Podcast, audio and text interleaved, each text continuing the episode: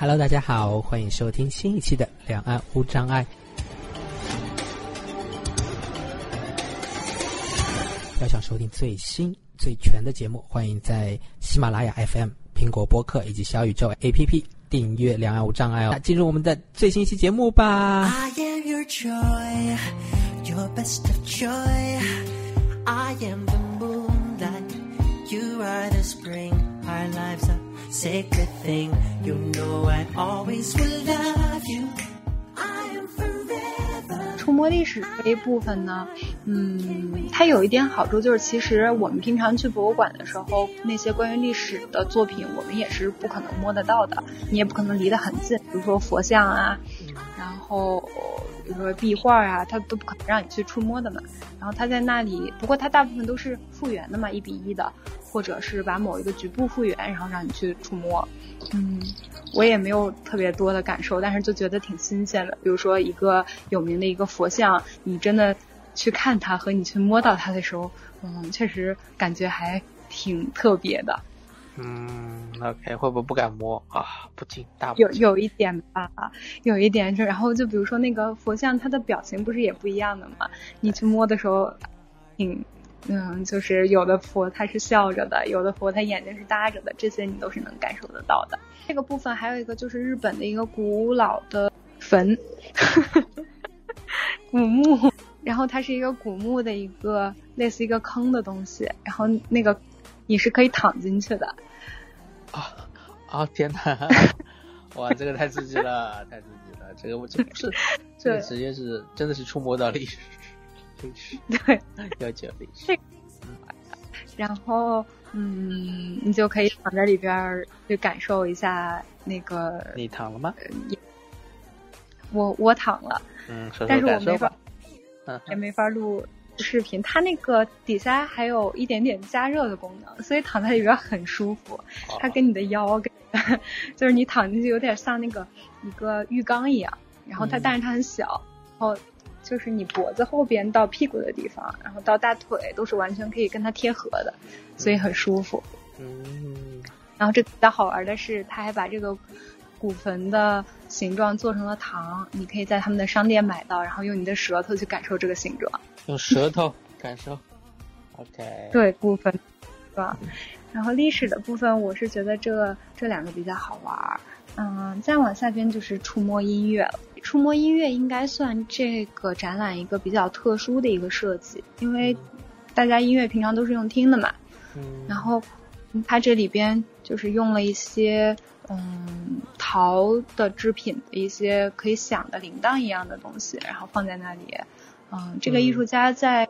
我去了之后的那一周还在那里，也是在那里做了一个讲座，然后也做了表演。你去敲的时候，比如说它有一个很像木鱼的一个展品，然后有很多很多大小不一样，你去敲的时候，它会有不一样的声音出来。嗯然后你敲你去摸它的话，你可以感受到那个震动。然嗯后你以用手敲，你也可以用棍子去敲，你也可以用就是你想用别的什么瓶子啊去敲，它都会发出不一样的声音嘛。嗯，然后大家敲的时候也会有不一样的声音。嗯然后还有一个更小一点儿的，就是小铃铛一样的东西，但是也是一个木鱼形的，也是陶做的。然后那个的话就吊吊吊在那个天，它就是做了一个有点像风铃一样的东西，你也是在那里，你去嗯，大家一起在那个周围走来走去，你碰到它，它会就发出不一样的声音。它整体的造型很特很漂亮，所以嗯嗯哦对这个部分，当时我第一天去参观的时候，在那个老师带着的讲解上边有一只导盲犬，然后导盲犬特别喜欢这部分的作品，为什么？就大家大家摸的时候，导盲犬兴奋。他盯着什么看？你有观察到？对，它会盯着那个，它会盯着那个，它它的尾巴都都动了，然后它会盯着那些就是小铃铛在看来看去看来看去，但它也不动，但是明显能感受到它很激动。这个 就之巴巴夫巴就站甫洛夫的狗。对，然后还有这部分就是，嗯，有一些声音的杂志，然后在日本各地录的一些呃活动啊，或者呃嗯景区的动物的声音啊，然后你拿起来嗯那个，你拿起来耳机都可以一个一个的去听，嗯，OK，然后大家很还有那些运动的声音。嗯当那个一直是一个日本的一个点点字博物馆、点字图书馆，就一个出嗯版社，嗯，它一直在出，好像出了有二百多期。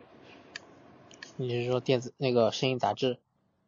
对，声音杂志，它会录很多音，然后你可以定期的去下载去听。比如说，它会先告诉你这是哪个地方的哪个祭典、哪个活动，然后之后就开始放这个音。你印象最深，我或者说你你触摸到的最美的音乐是什么？我很喜欢那个大型的木鱼的那个，就是你可以去感受到震动，你去、嗯你闭着眼睛敲一下，听到它的声音，再去感受那个呃共振，然后再感受你周围的人敲的声音，那个还挺、嗯挺漂亮，挺美好的。多大的木鱼啊？很大耶，就两个头那么大吧。啊，OK，然后 你这个去感受好像共振是用手吗？还是在用手，我我是我是我是抱着它感受来着。其实我，因为我作为一个后天盲，比起天赋盲嗯来说，对震动这件事情感受没有那么强烈。直到有一个天赋盲嗯的朋友跟我说，他他会玩一种，就是把自己的听觉给堵住，然后光用触摸去触摸喇叭，去欣赏那个音乐，或者去辨认识吧，就就是不说欣赏的话，就最基础就是去认识，哎，这里是大概这个人在说话，还是在唱歌，或者说在甚至在说什么，唱到哪个音，他都能分辨出来。然后他我这样说好像是在玩，好像是在做游戏或者在做任务，但是他其实真的是在欣赏，他会觉得这是一种很快乐的事情。我天呐，我还没有体验过哎。不过我，天呐，那 对啊，我那好敏感。对我只能体验到那种震动，哦，或许哦有一种舒服的感觉，震动的感觉，嗯麻麻的。对他真，但我不知道这种麻麻的是能更多的这种快乐感如何去体验。不过我想到，嗯就是像这样子的展览，或许就像你的木鱼，它是它其实更，如果我我想如果我做的话，我就觉得，哎，是不是可以把呃在听听感受震动同时，下一步你可以带上非常好的耳塞。嗯然后把声音全部隔掉，但是它又在发出声音，但是你完全就是靠触觉去碰那个喇叭口。比如说，哦。比如说你 iPhone，我现在也会玩这个事情，我我这两年才也能体会到一点点，就是你 iPhone 比手机在放放音乐的时候，一般人不会去、嗯。就是听嘛，你不会去感受那个触动，但是你把那个指尖，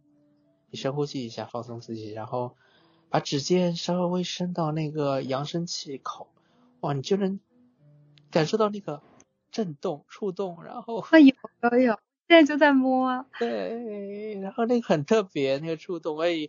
我大声一点，就真的是震的动会多一点，然后小声一点，它真的就震的小一点。真的耶，对，那个 那个那个触觉体验好可爱。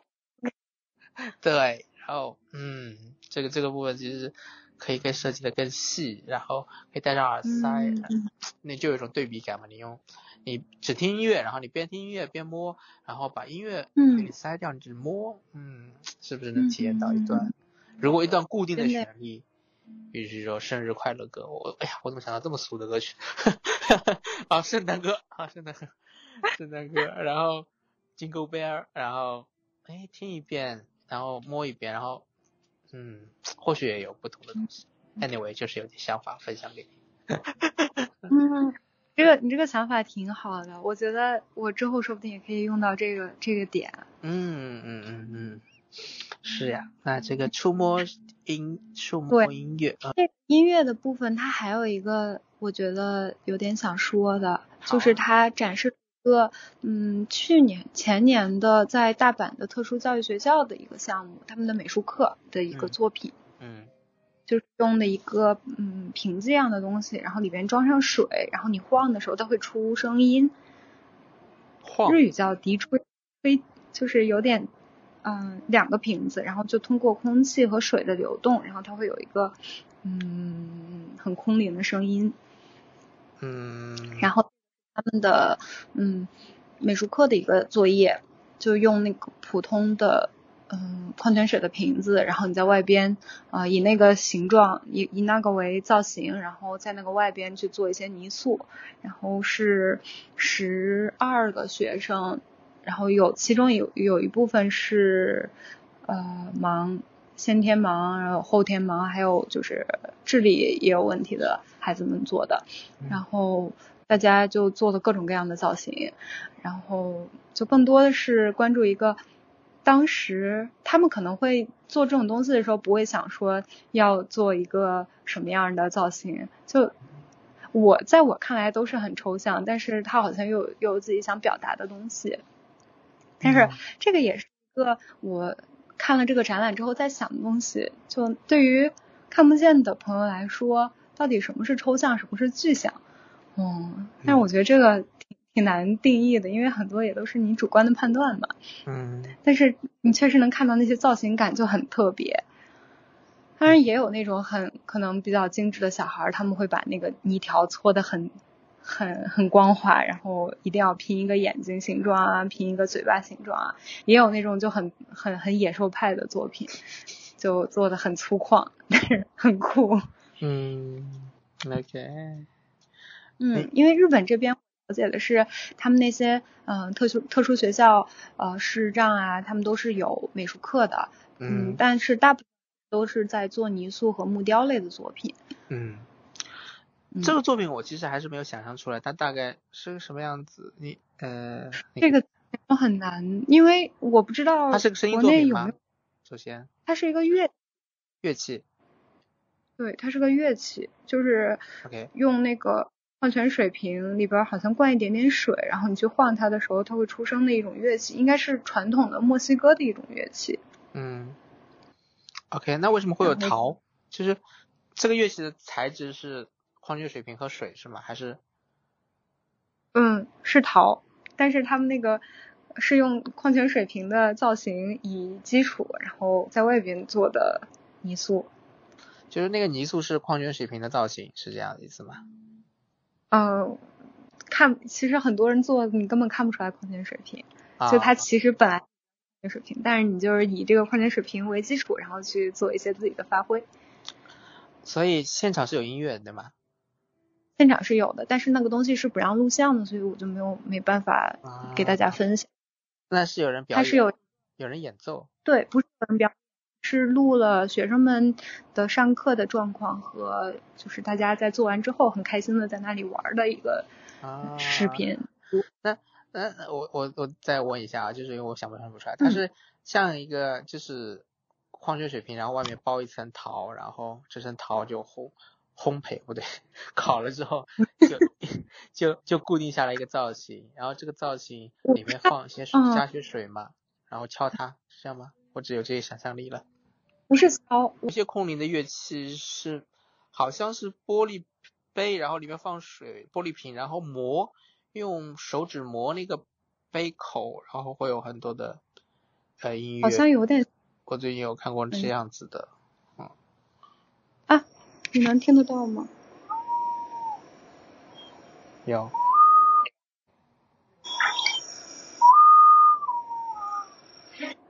怎么像动物这样大概？OK，嗯，啊然后它就是传统的那个乐器的话，就是两个瓶子的造型，然后中间有一个串通的小口。其实我也不知道它原理是什么，但是肯定就是通过水和空气的接触，嗯，或者是那个设瓶口的大小的设计之类的，然后它可以让这个东西出声。然后你就是拿着它左右晃的时候，它会有音乐响出来。左右晃啊，看来嗯，看来你可以提升一下口述能力，感感觉感觉你不知道怎么跟我讲描述，不过没关系，对，就是试试看，我我也会好奇，就是就是传统的话，它就是两个像两个杯子一样的造型，然后中间有一根管子连通，是吗？对。然后两两个两个造型是一样的吗？左右两个，嗯，不太一样，大家做的都不一样。对，大家都不一样，但是就中间连通是一根管子，就是两边都有水，然后水可以通过这个管子，你左右晃对，它要过水过来或者过去，是吧？应该是这样的，因为现场我们不了的。啊，OK OK，好好的。那两个，大家就嗯，所以那个展馆的人就把那个东西给捆起来，可能因为都是大家的作品，所以嗯就在那里放视频然后欣赏。嗯，看了那个视频上面的介绍，他就是说里边通过空气和水，其实我也嗯不太懂。嗯，所以这个作品吸引你的点是因为它很特别，这个乐器很特别，还是什么？还是它的音乐的感觉？我觉得这个作品吸引我的是，就他们这种特殊学校的教育形式吧，这个挺好玩的。啊，对，让大家共同去做这样一个就是可以想的一个美术课的一个作品。对，这哪是美术课啊，这音乐课吧？但是它又是一个拟塑的作品，所以就是它其实，嗯，对，对于嗯大家的艺术开发可能会比那种普通的你就教大家去，嗯、告诉你这是颜色蜡笔，让你去涂色会比较好。它这个日文名翻译过直译过来，翻译直译过来中文应该就是叫哨子瓶，但是这个东西我 查不到。OK OK，哨子像哨子一样的瓶子嗯，最后一部分的名字就叫看得到的和摸得到的。当啊然，我可能中文没有那么好，我翻译的都比较直白。看得到的和摸得到的，对，看得到、摸得到的嗯这个部分呢，嗯，主要是绘本，然后一些美术大学的学生作品，嗯啊、他们就是把名画，然后再解释一下，就不是那种以前那种单纯的把蒙娜丽莎变成一个立体的像啊这个样子，他们会加入自己的思考，对于这个本来的艺术作品的理解，嗯。然后把它再再现一下，然后还有一些呃跟设计相关的，嗯，比如说立体的摄影啊，然后嗯，还有一些就是他们这个博物馆，这个也是嗯本来这个嗯国立民族学博物馆他们就挺注重这个无障碍方面的，他们的那些展览的手册呀，或者是一些主要的展品啊，他们全都做有那个可以触摸的嗯形式的嗯呃特殊的印刷品。嗯然后都是在最后这个嗯展览的这个区域。嗯这个区域呢，我其实看了很久，但其实，嗯、嗯，我因为国内好像被翻译的那些触摸的绘本什么的还不是很多，呃，这个我不知道就是能不能跟你讲讲讲的很清楚。我觉得我可能这个表达看吧能力也不够那么好，努努力吧。好，这部分它很很多很有意思的作品。然后最开始的地方，它有一个嗯，就是德国的一个玩具吧，然后有很多很多的那种齿轮一样的东西。然后你组装的时候，也就会觉得挺好玩的。然后大家你看着时候也挺好玩，摸着的时候也很好玩。然后这个的话，嗯，老师的意思就是，比如说家里边有视障的小朋友或者什么的，大家可以一起去玩的一种形式。嗯，然后这里边还有一个是触觉的测验，然后呃，它会有不一样的几个棋子一样的东西，里边贴着不一样的触感，然后让你给它拼好，就是和本来的那个棋盘上边的对应的地方，然后去把它拼成一个完整的图案。然后这个我两天都有在玩，还挺难的。它就是把那个棋子上面的触感和棋盘上面的触感对应，你你要把它拼拼拼拼完整，还挺好玩的。大家都排着队在那里玩那个游戏。嗯嗯，就如果是做商品的话，嗯，这个估计淘宝应该能做的挺好的。啊，触觉益智游戏，对，触觉益智游戏。然后还有一个，嗯，比较有意思的是，呃，一个摄影作品。然后那个摄影作品它是做那种半浮雕形式，嗯嗯，他那个摄影家是一个法国的一个摄影师，他是在一个盲学校，呃，拍了好多的作品，然后觉得本来就是在盲学校拍的作品了，那干脆就是也把它做成立体的，让大家都可以欣赏好了。嗯本来的想法蛮简单的，但是有一点儿我觉得很有意思的就是它有一幅作品，然后因为摄影里面不是会有光嘛，然后光会照到墙上有影子，然后那个影子的话，嗯，可能会有亮部、暗部或者比较就是中间的那部分渐变的有阴影的部分，然后它这些是所有都用不一样的触感来表达，就我开始说到哦会这么嗯。就是在这个地方还挺用心的吧？嗯，其实它不同的触感也是不同的材料去去弄出来嘛，不是，它那个是嗯用的那个就是小点点，就是一个呃，平常我之前我印象中的那些半立体的摄影作品，基本上你就是把人物啊或者主要的东西把它做成立体的，对，然后这个是呃告诉你就是这个光影的变化，然后它可以把这个光影也做了那个半立体的形式。哦，它是那种嗯然后还有一个就是他们和京都艺术大学的视觉艺术专业合作，就他们视觉艺术大学三年级有一个课题，就是给呃这些嗯、呃就给视觉障碍者如何做这个他们能欣赏的视觉艺术嗯作品，嗯。哼然后大家选一个名画，然后把它去做成立体画，嗯。这个我觉得特别好的作品，就别的大家还基本上就是都是呃用一些不同的材料，然后把一个呃把那个一个呃比如说梵高的什么嗯街角的咖啡馆那种，就给它做一个有点像浮雕一样的作品。有一个我觉得很厉害，就是他做的是那个葛饰北斋的，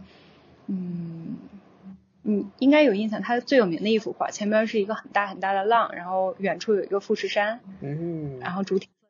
色的，嗯然后那个作品，然后这个学生他是他是把这个浪，他不会就是把呃他不会像普通的我们第一眼看到这个画儿一样，就把前边儿做一个浪，后边儿做一个富士山。嗯其实这个你如果真的是先天性的话，你去摸你也完全不懂他到底是想表达什么嘛。嗯然后这个学生就把那个浪做的很大，有点像大贝壳一样，就像那种棒一样的形状。然后那个浪从从下边卷上来，然后富士山小小的是在这个浪中间儿，嗯然后我觉得这个真的是好妙啊。嗯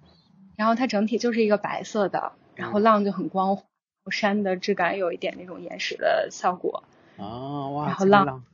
这个立体的对这个浪好想摸，对，立体的浪，然后嗯，看起来它甚至有点像一个甜品，有点像一个奶油的甜品。然后它前边的小浪就是那种波浪形的，就很可爱。然后它也不会说就是受这个画本来的那些视觉印象所影响，嗯就它跟可以说它跟本来那个画儿基本上是没有什么近似的点，但是他们就是表达是一样的东西啊，真的是看到的，这个我到的，嗯，对，这个学生真的挺厉害的，嗯，海这个浪拉花，感。对，有点像那样的感觉。嗯，啊然后，嗯，他们这个学生作品别的，我觉得没有什么很特别的想介绍的。嗯然后就是日本这边有几个专门做那种立体书的艺术家、嗯设计师，嗯哦，嗯，也挺有名的。哎，最近你知不知道有一个，嗯，就是摸的那个迷宫的书？摸的迷宫是没有，我不知道，嗯嗯，这个在日本还挺火的。然后它就是普通的那种迷宫，嗯你知道吧？就是嗯普通迷宫就是维多线那种。然后它嗯会在上面做出触觉的点点，就是你可以看着玩，你也可以摸着玩。啊，然后它出个，然后就大家可以共同的去感受的一一个游戏的一个书。嗯，然后它里边的图案做的也都很漂亮。啊，就它之所以是而且一本书，就是里面有很多迷宫，是吧？有很多关，对，它就是一就是一本迷宫书宫，但是它所有的上边都是做了那个凹凸的点点，就是你可以通过触觉然后来走这个迷宫。然后这个书是我们学校的一个产品设计专业的学生推荐给我的，那个朋友他也是有视觉障碍相关的产品的方向，然后我之前跟他聊。他给我推的，然后我这次在这次的展览上面特意特意去留意了一下，果然有这一系列的作品。哇，已经很成熟了，已经成为一系列了，在日本，嗯对。然后我那个朋友的作品，嗯，但是他暂时还没有考虑做商品，可是我觉得他那个做了肯定能卖的挺好的。啊，虽然我们两个思路不一样吧，但是他是做那个啊、盲童可以用的蜡笔，嗯然后他做了很多调研，比如说，呃，我们看到的红色会感到很热烈，然后看到紫色会觉得很神秘，然后他就会做了好多好多种，他做了三四十种触感，然后去找视觉障碍者去调研，然后问他们摸到哪一种东西觉得，比如说很很热烈、很可爱，然后或者是很神秘，然后他把这些触感做在那个蜡笔上边，然后就嗯还有一个对应的触感的一个。嗯，就是有点填色书那样的感觉吧。然后也是针对盲童的一个书籍的设计。然后他他就是主要想做一个，就是让有盲童的家庭可以可以，他就受那那一系列书的启发，就想做可以让有盲童的家庭也可以共同的去玩的这种游戏。然后这里还有嗯别的立体书，就是呃像有一个他就是把那个呃三角形以一个三角形的嗯平面图触发，然后它有各种不一样的折法，然后你就它那个纸是可以掀起来的，然后掀起来之后，你就根据那个折痕，然后去折它，然后它可以出现不就是出现一个各种各样不同的造型，嗯，然后那个好玩的。如果是作为科普类的的话，应该挺挺挺好的，帮大家可以建立那种空间立体几何的构成能力。嗯，那个书我拍了挺多，然后嗯，它后来好像还有就是正方形的，然后别的系列，啊哦，但还对，这个应该是还有已经是可以买到的商品了。应该是可以买得到的。嗯，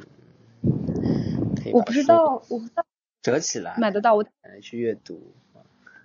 阅读对它形状。它主要它上边是没有太多文字的，主要就是通过这个页呃这个书页上边的嗯开口的地方，你就把它揪起来，然后根据它那个折折痕，你自己去折一折，然后你就能感受到从一个平面的东西怎么变成一个立体的东西。对，还可以成为教具。很需要，今天和苏州的呃盲童家长要聊，或者呃就觉嗯得他们目前手上可以去去比比如学立体几何的时候，就缺少很多好好用的导教具了。还是在这个书的部分，它最后还有一个我觉得比较有意思的，它就是用特殊的材料的纸，可能是日本的那种和纸，然后你翻开的时候，它就会有落叶的声音。然后那个书是没有一个文字的，它的名字就叫落叶。什么什么？这个为什么翻开有落叶的声音？因为那个它是用那个纸的声音吗？对它那个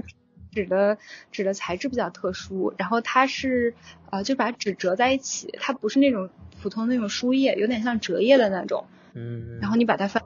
后，它那个叶子就一一片一片打开，就会像落叶一样，嗯，那个还挺浪漫的。对啊，那那翻书就是听落叶声吗？它也没有文字，对，没有文字，那每一页的落叶会不会都不太一样？或者啊你翻不会，它一整本书是一一一片落叶声，那它很多页了，对不对？它很多页。它很页，但是它是那种折页型的，就是你可以嗯从头翻到。你如果翻得慢一点的话，就是一片一片的声音；你翻得快的话，就是一下儿的那种声音。可能你踩在落叶上，这个怎么这么棒？听起来很好玩，自己也可以不同的翻法这个很啊，速度啊，轻重，对吧？这就是对，这就是整个大概展览的内容。哇，这个展览很多东西我都好想去摸，好想去买，下次可以收藏。这本落叶我觉得就很棒，嗯，你的织织布能不能也有这种感觉出来？我我努力。织布也要出声音，还相对来说难一些些。对挺难的，但是其实你不一样的材料，你在用的时候确实会有不一样的声音嘛。然后包括刚刚咱们说的那个天花板上有布垂下来的那个作品，你走在里边的时候，你跟摩擦它也会出现声音。是的，是的。好呀，所以你关了这个叫什么“触的大波澜”，触觉大，波触的大触觉大波澜。我把它翻译成触觉大波澜吧。啊，可以。触觉博览会触觉大，触觉博览会就是触觉大博览会，哎，一定要加个大吗？那就触觉博览会吧。好的，好的，好的，触觉博览会。I am your joy, your best of joy. I am the 好的，谢谢陈阳跟我们分享数据博览会。那你后来还是有嗯在和，包括采访啊，更多的或者广来老师的交流，也有进一步的想法是什么呢？嗯有的，就是我自己在这个展览的现场的发现，我就说一下我在那里第二天的见闻吧。啊，也啊不算见闻吧，就是我自己的一些观察嗯思考。对观察。然后其实第一天我们去参加的那个老师的 tour 的时候，他就呃去参加那个老师的那个讲解的时候，他就说了，因为现在的学校教育，我们会很强调我们要尽快的得出一个答案，然后嗯，所以我们本来就能看得到，然后他他他的观察就是看得到的人其实都不是很爱伸手去摸东西，嗯，毕竟是一个是一件是一件确实是一件便利的事儿，而且我们嗯我们的教育也就告诉我们。呃不是，我们平常去美术馆、博物馆的时候，这个不能触摸也基本上是一个常识了。嗯它就是说，嗯，要触摸的其实不是说针对看不见的人说，而且更而更多的是要告诉我们能看到的这些人说，嗯，要更多的去手去触摸。嗯，然后我确实，我第一天到的时候，我是提前了三十分钟，嗯就先进去自己看了一遍。嗯嗯，虽然我在门口的时候也阅读了那那六条老师给的提议，嗯，但是其实我进真进去的时候，还确实不知道该从哪儿摸，该怎么摸。嗯，我们再来复习一下，伸出手，对，迈开腿，想一想，说一说，然后用心是用心，用心体会分享分享他人。OK，好，你记忆力好好呀。嗯而且就是我其实这就是以这我不太知道，因为我其实也不是太知道该从哪里摸，嗯、有一点有一点不安来着。嗯 但是，嗯，跟着老师把那一呃整个展整个展馆逛了一遍之后，嗯，觉得确实大概知道我要去摸的时候要摸哪一些比较重要的点，嗯但可能我真的是因为看到了，所以我没有什么特别多新的发现。嗯嗯就是在老师说那些嗯呃特特点以外，我没有获得一些新的感受。其实这个我就是觉得，如果以后有机会的话，他让大家先蒙着眼睛一起去感受一下，然后再嗯睁着眼去，这样的话可能会嗯嗯更好一点。嗯嗯然后我第二天特特意的，呃，我第一天下午其实就开始了，特意的在那里呃观察了一下大家的观看这个展览的方式。嗯。然后其实当时参加了这个团的人，大概有嗯三分之一的人，三分之一人其实听完了就直接走了，嗯。就大家觉得可能嗯就了解的差不多了吧，或者有别的事儿我也不知道，但是有一部分人就直接走了。嗯嗯，我还有大概三分之二的人，就像我一样，就是再重新按照老师说的，从头开始再摸一遍。嗯嗯，然后小孩儿们就很自由啦，什么都摸，但是他们也没有什么重点嘛，就是玩儿一样的，到处逛，到处摸，嗯然后可能也觉得新鲜，没有这种这么自由的博物馆、美术馆，然后怎么造也不要紧。然后就是视障的那些陪同他们来的人，嗯他们其实也摸的不是很多，嗯然后他们主要就是在呃陪着那些嗯视障朋友，然后帮他们读嗯那些呃虽然那有有一些是让他们会自己去摸点字，然后大部分的还是有同伴过来，然后会给他告诉他们这个作品是什么东西，去给他们读一下展板。嗯然后除了诱导以外，基本上也不会去伸手摸作品。嗯然后我特别感动的是看到那些视障的朋友们，他们真的是什么都摸，而且摸的特别的认真。怎么都摸就是如果意思？他到底摸了什么让你觉得啊这也摸？不是，就他们平嗯、呃基本上看这个展览嗯都需要花到两到三个小时以上吧。对对对，就如果是摸的比较普通的，嗯对我们的话，基本上如果快的，基本上半个小时就有看完就走了。嗯然后他们基本上是要花三个小时以上，然后还有分开两次、三次来的人。嗯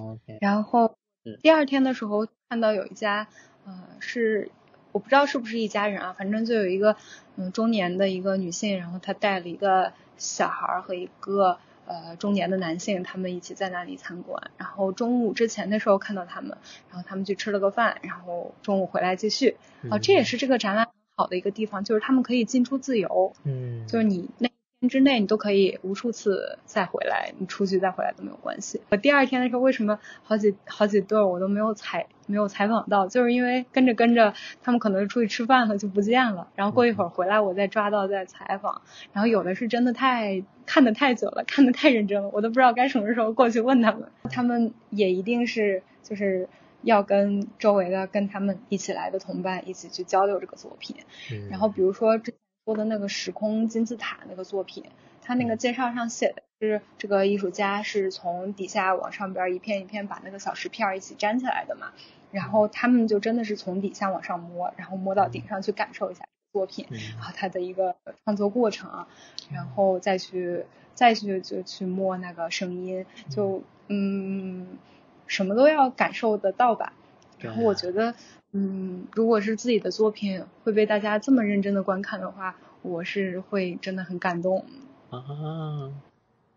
一定会的，一定会的。就因为大家，你的作品出来，我们把它摸烂。因为平常大家如果是看艺术展的话，基本上你就看一眼就走了嘛，哪有说这么这么用心的去体会你的作品？所以我真的，我当时看的我都快哭了，我就看那个人他在那里好认真的体会那个作品，哦，真好。是的，因为我觉得所有的做作品的人，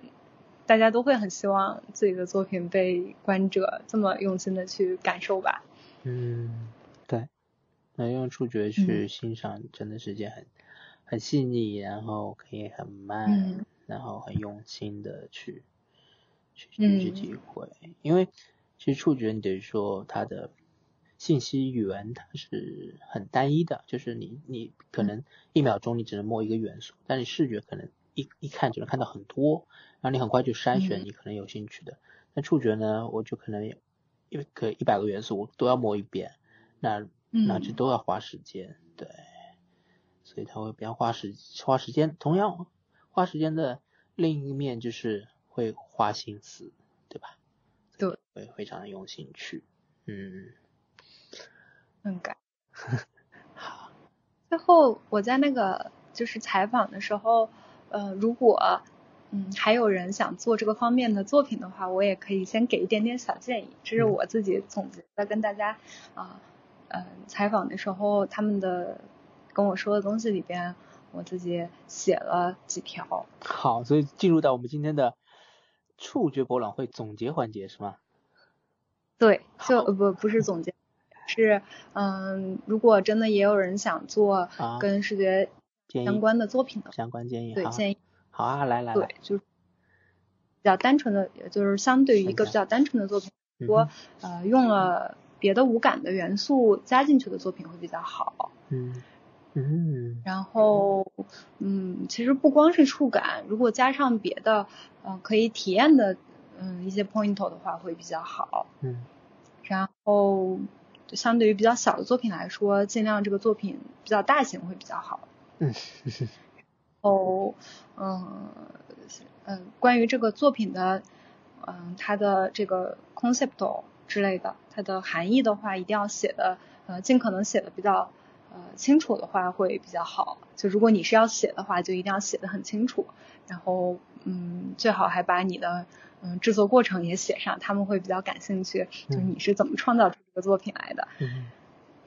然后还有一个你是说了一个日文吗？啊哦，我好像说了一个日文，嗯、就是那你还还 OK？OK OK，我只是确认一下，OK 刚是听了一个日文。应该就是嗯嗯哼，主主题吧，好主，题或者内涵。嗯，好，下一点如。果是你 OK OK，写的话，写。然后如果是你用日比较日常的素材的话，呃，最好是能做一个能把我们平常对这个很日常的素材的印象，能把它改改变的一个作品会比较好。就比如说那个布料的那个那个天天花板上面料的作品，就他们会觉得跟我们平常摸到的面料是很不一样的，会觉得很有意思。嗯然后还有就是，如果是这个展览馆的话，希望能当日就是入场退场自由的话会比较好。嗯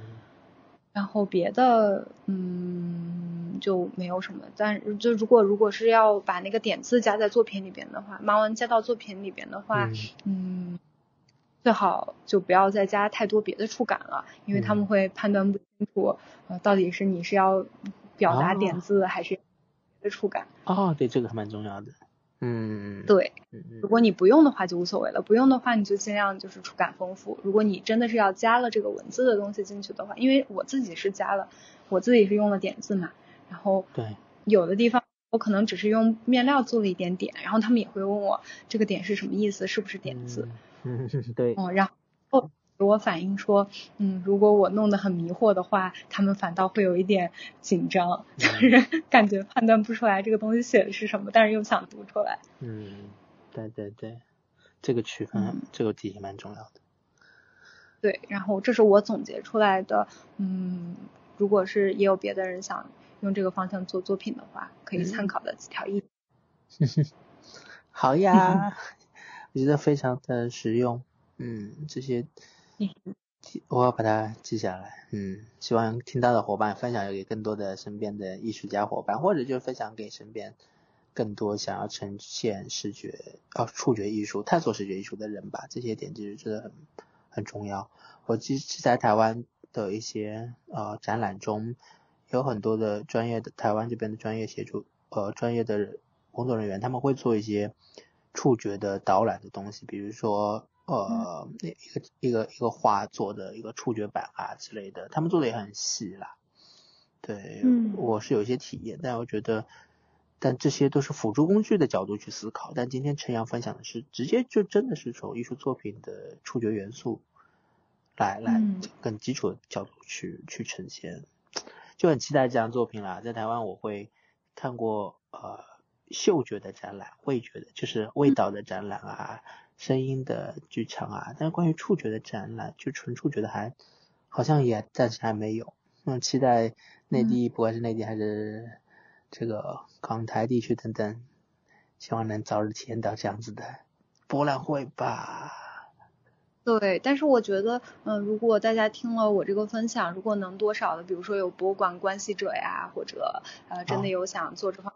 面的人啊，大家如果能吸取点儿见吸取点经验的话，是最好的了。嗯，挺希望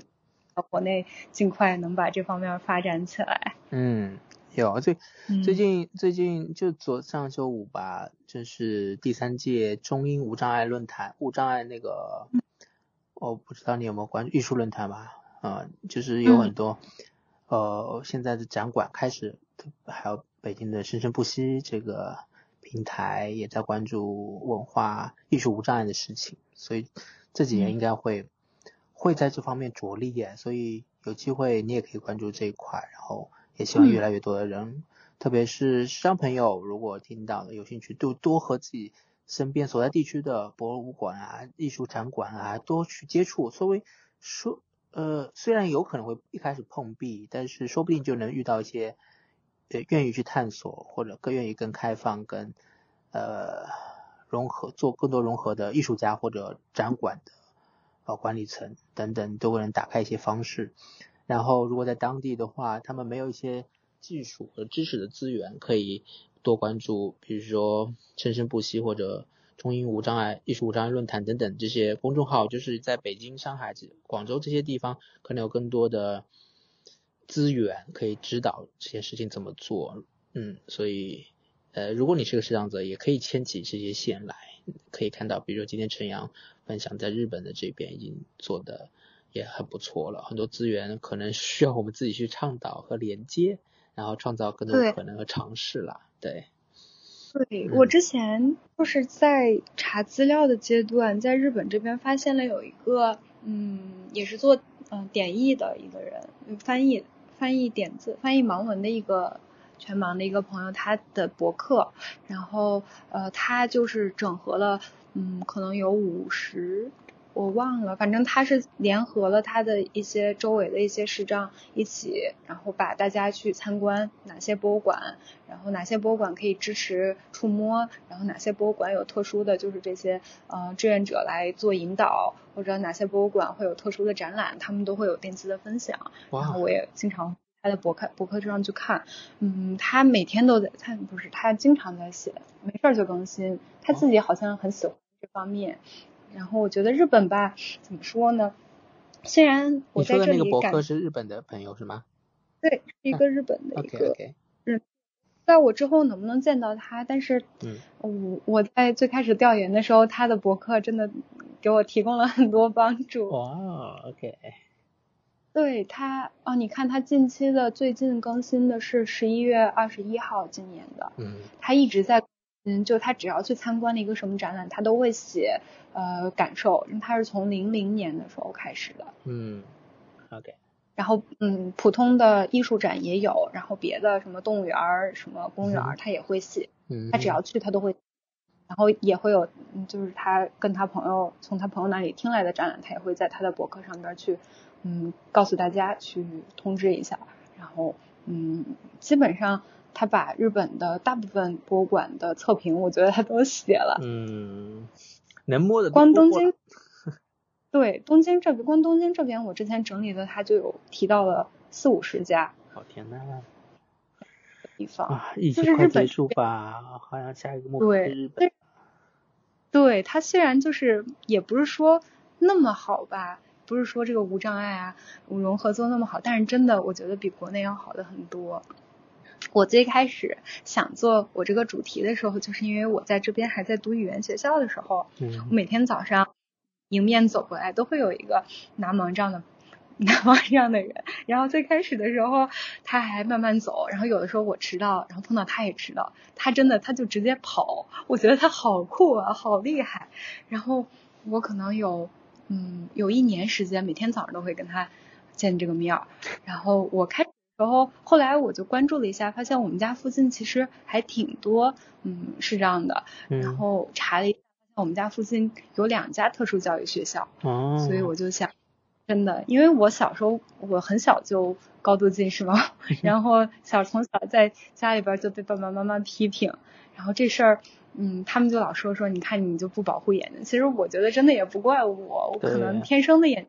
太好，他们就一直批评我，然后跟我说说你这很容易失明什么的，就警告我。我其实很小就开始就有点担心，然后我就觉得在国内根本都看不到有盲人出来，我就担心说，我以后要是有一天看不到了，我该怎么办呀？但是我嗯来了日本之后。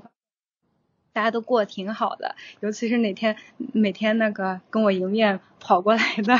看看视障朋友，就给了我非常大的鼓舞。嗯，然后我就开始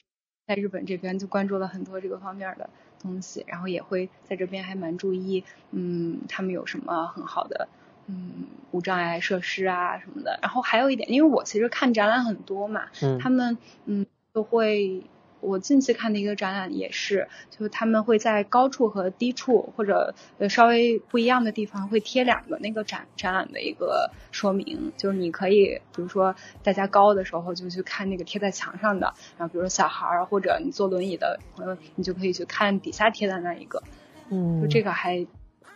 很挺挺贴心感动的。嗯，也很贴心。对，我现在在，我这让我想到我现在在的这个地方，就有一个男主人是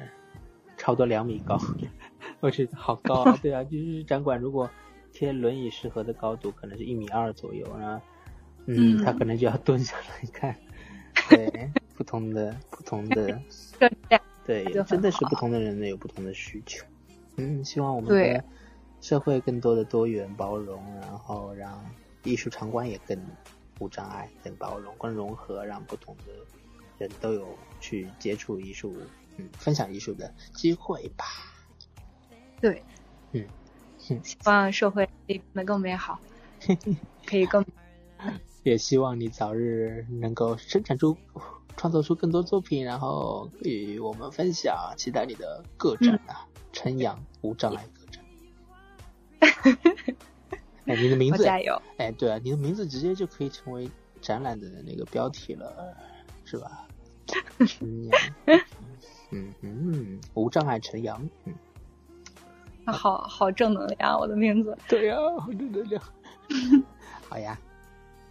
那我们今天就先聊到这里，可以吗？好的，嗯，辛苦你了，分享中的内容。啊，也是，以后可能有新的可以跟对对，一定一定要再来啊，特别是嗯。接触到的各种关于非视觉方面的讯息，嗯，嗯那期待你下次然后我们也保持交流喽嗯好。的呀。那今天先到这里谢谢谢谢嘉宾。拜拜。拜拜。